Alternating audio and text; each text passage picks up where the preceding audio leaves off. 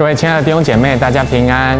在路加福音的第十七章，有一个经文故事记载，十个麻风病人得着了耶稣的医治。在当中有九个得着医治的人，他们并没有回去感谢耶稣，而特别他们是当时的犹太人。而在当中唯一一个有感谢耶稣的那一位，他是撒玛利亚人。当他感谢耶稣完了以后，耶稣就问他说：“诶，得着医治的不是十个人吗？其他九个人呢？”最后耶稣跟他说：“起来，走吧，你的信救了你。”弟兄姐妹，在这个故事当中，我们可以发现，一个没有办法感谢的人，就是因为他的心中没有百分之百的信心。